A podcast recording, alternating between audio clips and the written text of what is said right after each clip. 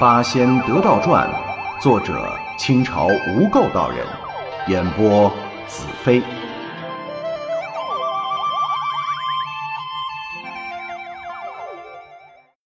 第八十二回，何仙姑奉旨入室，赵公子纠众调情上。何仙姑回到洞中，把收服青牛之事报告了上元夫人。上元夫人笑道：“恭喜啊！虽是小事，却也算是师妹首次出山的第一件功劳呢。”何仙姑深施一礼：“姐姐此言差矣。若非师尊和姐姐相救，我的性命老早回到地府去了，哪里还有什么功劳可言呢？”上元夫人又传了何仙姑许多防身之法。那何仙姑乃是绝顶聪明之人，不用片刻，已经牢记在心。夫人大喜呀！贤妹如此悟性，得道之期不远。姐姐可就在天曹恭候你了哦。何仙姑感激拜谢。上元夫人又命侍女去吴家收回了铁砂。一瞧何仙姑再三赞扬这粒铁砂是妙用无穷，当下就递给了她。那这个给你，以后如果遇到强悍的妖精，可用此物将他制服。何仙姑越发大喜。姐姐，这宝贝叫什么名字？上元夫人道：“论这砂质嘛，说来不值一提，就是寻常所见的铁砂。”不过呢，经过我的一番炼制，才有了小小的变化。其实啊，也没什么价值的。何仙姑笑道：“姐姐又在说笑，仙家至宝哪有不值一文的？”上元夫人微微一笑，又叮嘱了他几句，告辞而别。何仙姑去了一趟土地庙。让土地奶奶派鬼卒们送回吴大户，又给了一丸丹药，让吴大户吞服，可以回魂健体。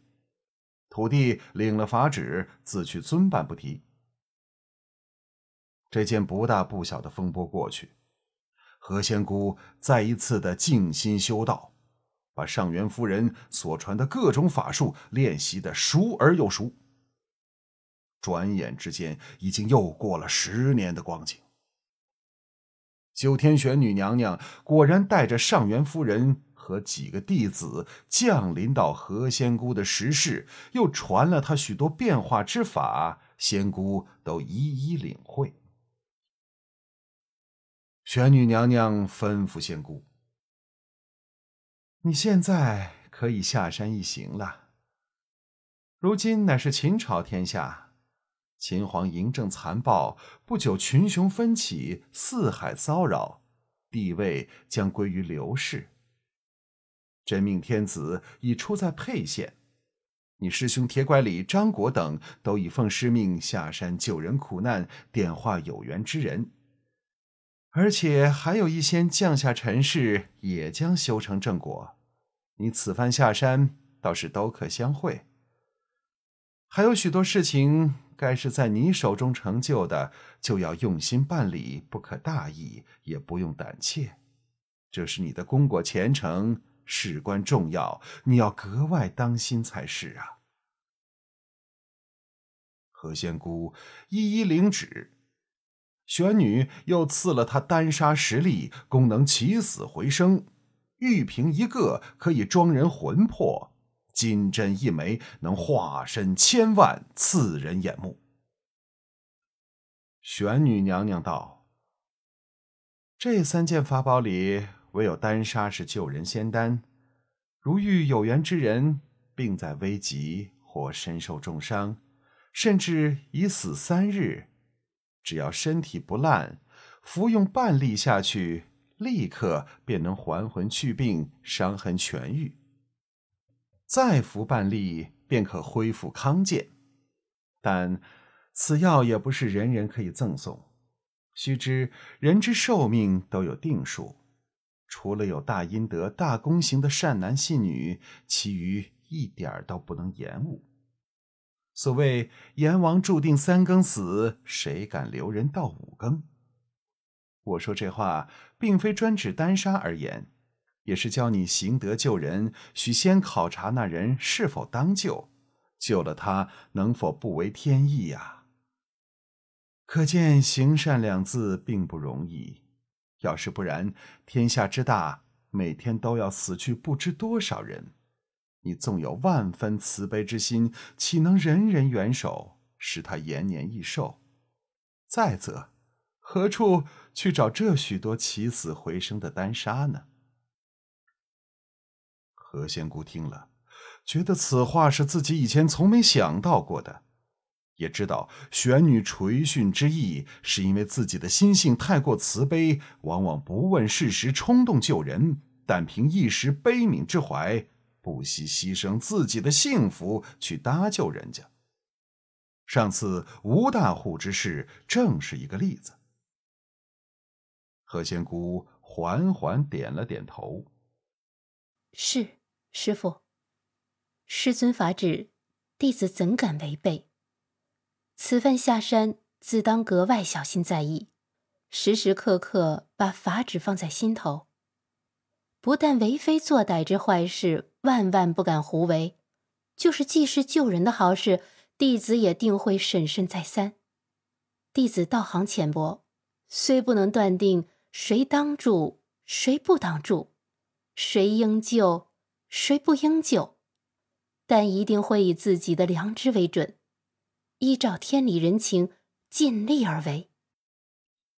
玄女见他如此诚挚，十分欢喜。如此甚好。我的公事太忙，不能时时下凡指点于你。但遇紧要关头，我必会未卜先知，让你的师兄师姐前来指导于你。这个倒不用担忧。先前所说，除了单杀救人之外，这玉瓶和金针可都是杀人之物。不管是非曲直，当你施用这两样法宝之时，自己必然已经有了杀人害人的念头啊！此等念头便是恶念。我修道之人，本以救世济难为本，因为安良之故，不得不先除暴。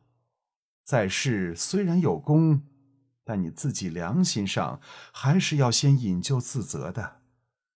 一旦伤残正当君子，必然身遭天谴，就是我也救你不得。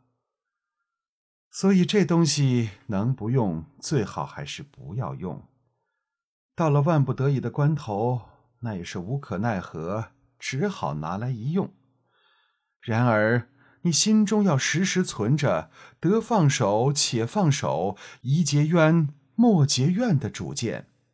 能留一分余地，对你未尝不是功德。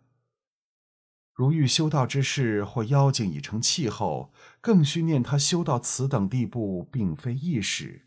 如可成全，不但不许杀害，还要苦口婆心导致于正道，或者就收在身边做你的徒弟。我的这番话，你要牢记心中才是啊。